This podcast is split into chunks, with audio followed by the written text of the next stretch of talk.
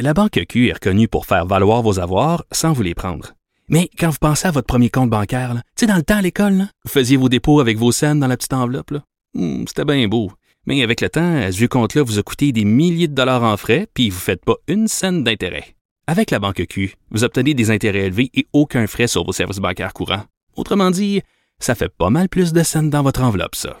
Banque Q. Faites valoir vos avoirs. Visitez banqueq.ca pour en savoir plus.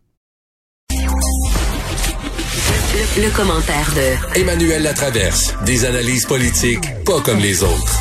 Bonjour Emmanuel. Bonjour. Alors, euh, c'est une journée, un reportage à 18h30 à LCN, un livre d'Alec Castonguay. Comme si tout à coup on est replongé à essayer de comprendre, décortiquer cette année de pandémie. Oui, et, et c'est juste moi ce qui ressort de tous ces bilans parce que M. Legault, ses proches conseillers, tout le monde s'est un peu prêté euh, au jeu d'essayer de, de, de, nous replonger dans la réalité euh, du printemps dernier. Et pour tout le débat qu'on a sur une enquête publique depuis plusieurs mois et euh, la difficulté de sur quoi tu l'as fait l'enquête publique pour pas que ça dure 50 ans, là, moi, s'il y a une chose qui ressort de ça, c'est à quel point c'est comme l'essentiel, à quel point notre gouvernement a été pris par surprise. C'est, c'est, moi, si j'étais François Legault, là, je serais tellement en colère. Je me disais, moi, j'ai préparé un budget, j'enlignais mes affaires, on me disait que tout était sous contrôle. Je rentre un bureau un lundi matin et le ciel me tombe sur la tête. Je pense que c'est une question fondamentale à laquelle il faut obtenir une réponse parce que euh, on le voit, on l'a vu que nos gouvernements n'étaient pas préparés, mal préparés. Ça a coûté des vies, ça a détruit des vies, ça, ça, ça a coûté des milliards de dollars. Ça va prendre des décennies sans remettre. Et la réalité, c'est qu'on le sait maintenant que c'est parce que nos entités et nos agences de santé publique étaient mal outillées pour voir venir ça.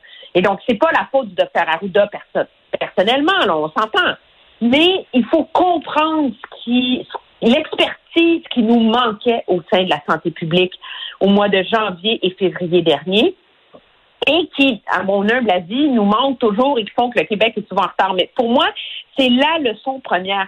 Quand on lit le livre d'Alec Castonguay ou même quand, on écoute le reportage d'Alain ce soir, et que M. Legault dit candidement qu'il passait ses nuits blanches à étudier CNN et lire des journaux européens pour essayer de comprendre et de d'avoir des idées de quelles mesures mettre en place. Mon Dieu, pauvre homme, comment il, comment il pouvait en être réduit à faire ça, C'est ça qui est incroyable dans tout ce débat-là. Mais comment il y a beaucoup écoute on vivait quelque chose qu'on n'avait jamais vécu donc tout était nouveau mais moi euh, je pense sincèrement que autant il y a une culpabilité collective au Québec là, euh, les CHSLD, ça faisait deux décennies qu'on s'en occupait mal, c'est là que ça a frappé. Mais rappelle-toi là, revenons mettons en janvier dernier. Il y a un an un peu plus, là, 13 mois. Quand tu parlais au commun des mortels au Québec, du SRAS, du H1N1, c'était quoi l'opinion populaire? Ah! Ils nous font peur. Ils font peur au monde. Là, chaque fois, un virus. Tu sais, dans, dans, le dernier 20 ans, ça faisait comme deux fois qu'on avait un virus qui arrivait souvent toujours à peu près de la Chine. Ou, puis là, ben, euh, on menaçait. Puis là, il y avait des Dans le cas du H1N1, il y a même eu une campagne de vaccination. Il y avait quelque chose de bien réel. Mais on en restait après coup avec une sorte de bilan que on s'était, sais, euh, qu'on s'était énervé pour rien un peu là, un peu comme euh, des gens là, tu quand euh, quand il y a pas euh, on annule l'école puis finalement il y, a que trois pouces de neige, tu qu'on a qu'on a qu'on a paniqué trop vite, qu'on a paniqué pour rien. Et je pense que ça là, ça nous a fait oublier que dans les années 50, il y a eu une pandémie, il y a eu la grippe espagnole, puis dans l'histoire de l'humanité là, avant la médecine là, mais à tout bout de champ, la population terrestre, la population du globe baissait de 5 10% dans certains cas, c'était 25 par des pandémies. Là. On, a, on, a, trop avancé médicalement, trop avancé technologiquement. On a oublié la réalité humaine, puis on a baissé la garde tous azimuts. Je suis d'accord avec toi, mais en même temps, on a ce qui a contribué à ça, c'est le discours des autorités de santé publique. Parce que fais retrouve mon ma chronique du 1er mars entre toi et moi, et je suis, je mettrai ma main au feu J'ai qu'on a dit que les autorités de santé publique disent à tout le monde qu'il ne faut pas s'énerver. Qu'il ne faut pas s'énerver, pas parce que ça ne pose le potentiel d'être grave, que c'est pas, il faut pas s'énerver parce que nous sommes prêts, parce que nous avons des plans, parce qu'on a appris des erreurs du passé. C'est ça qui est hallucinant. Je veux dire, c'est, c'est, c'est ça qui est, qui est, qui est frappant. Parce que les questions, elles étaient posées, l'inquiétude, elle était là dans la population. Comment se fait-il que nos autorités de la santé publique n'étaient pas équipées pour faire le tri de la littérature scientifique, pour être capable de lire les, les signes, les feuilles de thé? Il y a une partie de la réponse, c'est qu'on sait que l'unité spéciale chargée de ça à l'Agence de santé publique du gouvernement fédéral a été sinon démantelée, du moins mise sur la glace en mai de, 2019. Euh, Mais la réalité, c'est qu'il y a aussi au Québec, on a coupé les budgets de la santé publique, on, on, a on est parti de ces agences qui avaient été mises sur pied pour nous préparer à de telles éventualités, puis elles ont été recentrées sur le, le, le tabagisme, le bien-être, etc.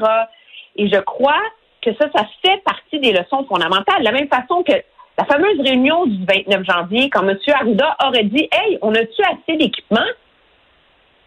Il faut avoir une réponse à un moment donné sur où est-ce que le message s'est rendu, à qui il s'est rendu, et pourquoi il a fallu attendre un mois pour qu'on en passe des commandes. Moi, dans mon esprit, c'est ça qui est fondamental. Bien plus que d'aller trouver les 200 millions qu'on va avoir payés trop pour des masques payés trop cher dans un contexte de folie puis de surenchère. Et pour moi, c'est l'élément le plus fondamental. Euh, parce que il faut tirer des leçons de ça, pas pour placer un blâme sur quiconque, mais pour être mieux préparé la prochaine fois dans le contexte actuel des changements climatiques, euh, des, euh, des, des migrations animales, etc. On le sait qu'il va en avoir davantage. Et dans mon esprit, c'est vraiment la leçon la plus grave à retirer de ça. Et ça me surprend qu'on en parle peu dans le débat public. Ben, on aura d'autres occasions d'en parler euh, certainement. Il reste quelques secondes. Euh, demain, finalement, euh, pas de conférence de 17 heures pour annoncer des réouvertures, des confinements. ce que je comprends, c'est que petite mise au point sur la campagne de vaccination avec messieurs Paré et Dubé, puis c'est tout pour demain, là. Hein? Ben, ça a l'air d'être ça. et donc, ça veut dire que M. Legault est pas prêt à annoncer des grandes décisions. Pourquoi? Parce que je pense qu'il a atteint, euh, c'est bien beau construire euh, l'avion en plein vol, mais c'est quand même un sage politicien. Je pense qu'il apprend de ses leçons. Et moi, si j'étais lui, puis je voyais les chiffres de variants au Québec en ce moment, euh, les cas qui montent à certains endroits, je pense que le gouvernement va vouloir attendre d'avoir davantage d'informations pour faire des, des nouvelles précises aux Québécois. Puis en plus, pourquoi pas politiquement, surfer sur le bonheur de la vaccination pendant une couple de jours de plus? Ça fait tellement du bien à tout le monde. Merci, Emmanuel. Salut. Au revoir.